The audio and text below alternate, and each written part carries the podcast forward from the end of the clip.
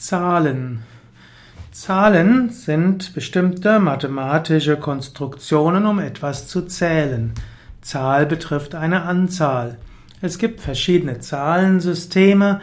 Es gibt zum Beispiel das Dezimalsystem, das wir im Deutschen verwendet. Es gibt auch das Duodezimalsystem, das ist das Zwölfer-System. Früher hat man von Dutzend gesprochen und es gibt auch noch andere Systeme. Die mystische Bedeutung von Zahlen. Zahlen sind nicht nur für die Mathematik wichtig, sondern Zahlen haben auch eine mystische Bedeutung.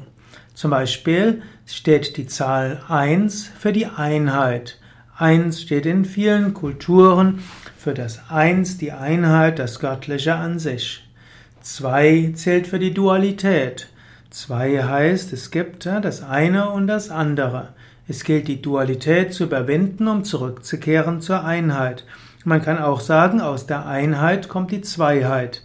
Im Yoga zum Beispiel kennen wir zunächst das reine Bewusstsein, Brahman, auch Shiva genannt oder Shiva Shakti genannt. Und aus Brahman heraus manifestiert sich dann Maya. Dann gibt es Brahman und Maya und damit sind wir in der Dualität. Und eben aus der Einheit von Shiva und Shakti gibt es dann Shiva und Shakti als Zweiheit. Aus der Zweiheit kommt dann die Dreiheit, die Trinität. Und die Trinität bedeutet dann immer die verschiedenen Kräfte, die immer noch göttlicher Natur sind und die in einem manifesten Universum wirken. So gibt es zum Beispiel Gott Vater, Gott Sohn, Gott Heiliger Geist im Christentum. Wir finden in Ägypten finden wir Gott Vater, Gott Mutter und Gott Sohn. Vermutlich hat die christliche Dreifaltigkeit etwas mit der ägyptischen Dreiheit zu tun zum Beispiel Isis, Osiris und Horus. Auch die Darstellungen von Isis mit dem Horus sind sehr ähnlich wie Maria mit Jesus.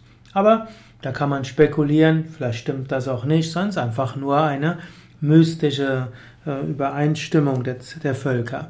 In Indien gibt es Brahma, Vishnu und Shiva. Oder auch im Ayurveda gibt es Vata, Pitta und Kapha. Und im Vedanta gibt es Sattva, Rajas und Tamas. Also innerhalb der Welt gibt es oft drei Prinzipien und deren Kenntnis kann wieder helfen, zurückzukehren zur Einheit. Dann gibt es die Vierheit und die Vierheit ist die Zweiheit in diese Welt, die Welt der Dualität. Zum Beispiel das Kreuz ist auch eigentlich eine Vierheit. Das Kreuz hat vier Ecken. Die Vierheit kann man deuten als die vier Elemente. Man kann aber auch sagen, Vierheit ist die horizontale und die vertikale. Die Vertikale ist die, die Horizontale ist die Polarität in der Welt. Männlich und weiblich, links und rechts, Vergangenheit und Zukunft. Und die Horizontale ist Welt und, die Vertikale ist Welt und Gott. So ist die in der Vierheit ist zum einen die Dualität, aber in der Welt, aber auch die Dualität Welt-Gott und letztlich das alles eins ist. Wir finden diese Vierheit eben im christlichen Kreuz. Wir finden diese Vierheit auch in Shivalingam. Die Fünfheit ist auch wieder eine heilige Zahl innerhalb der Schöpfung. Zum Beispiel ist im Indien die Zahl Agni die fünf. Also Agni, der Feuergott, hat die Zahl fünf. Wenn man Agni anruft, sollte man fünfmal wiederholen. Om Agnaye Namaha. Fünf ist aber auch die Anzahl der Koshas, also der Hüllen des Menschen. Es gibt die Pancha-Koshas, die fünf Hüllen. In Indien spricht man auch von fünf Elementen: Erde, Wasser, Feuer, Luft und Äther. Die Zahl sechs ist manchmal eine nicht so spirituelle Zahl. Es ist wie zwei mal drei. Drei ist zwar die Trinität, aber das verdoppelt. Das heißt, man kommt nochmals in die Dualität hinein. Aber in Indien gibt es auch zum Beispiel Shanmukha. Shanmukha ist der sechsgesichtige und das ist Subramanya. Also ein Gottesname ist auch Shanmukha und das heißt die vier Himmelsrichtungen plus oben und unten ist sechs und damit der, der in alle Richtungen schaut. Dann gibt es die sieben. Sieben ist oft eine sehr heilige Zahl. Sieben steht für den Wiederaufstieg der Seele. Sieben, es gibt den, die sieben Himmel und im siebten Himmel hat man die Erlösung. Auch diese sieben Himmel gibt es nicht nur im Christentum, wir finden sie auch im Judentum Und wir finden sieben Himmelsebenen oder sieben höheren Ebenen auch in Indien. Gibt es zwar auch manchmal die sieben niederen Ebenen, die sieben höheren Ebenen, aber wichtiger sind die sieben Ebenen zwischen der menschlichen Ebene und der höchsten Ebene.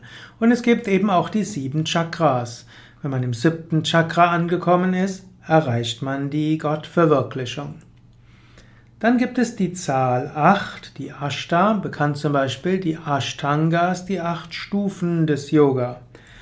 8 kann man auch umkehren, also auf den, auf zur Seite legen, dann ist 8 wiederum das Unendlichkeitszeichen. Und dann gibt es 9, die letzten der Ziffern des äh, Dezimalsystems. Was die letzte der Ziffern ist, ist 9 wiederum eine heilige Zahl. Die 9 ist auch eine besonders mystische Zahl. Im Dezimalsystem ist jede durch 9 teilbare Zahl dadurch gekennzeichnet, dass sie in der Quersumme 9 ergibt. Also 9, 18, 1 plus 8 ist 9, 27, 2 plus 7 ist 9 und so weiter. So hat die 9 eine Reihe von äh, faszinierenden Eigenschaften und gilt als heilige Zahl. Wenn du ein Mantra wiederholst, wiederholst du es idealerweise dreimal, neunmal, 27 mal, 54 mal oder 108 mal. Schließlich gibt es die Zahl 0. 0 heißt Shunya. Und für die Buddhisten ist Shunyata die Lehre letztlich auch gleichbedeutend mit Nirvana, was das Nichts ist, und damit die Erlösung und das höchste Ziel. So ist die Null nicht nur das Nichts, sondern ohne die Null ist vieles wenig. Null allein sagt nicht viel, aber Null hinter die Eins ist zum Beispiel zehn. So ist Null eine faszinierende Ziffer. Sie ist eigentlich keine Ziffer, aber doch eine Ziffer, denn sie bedeutet nichts und ist dennoch sehr viel. So steht Null sowohl für das Nichts wie auch das Unendliche und das Ewige.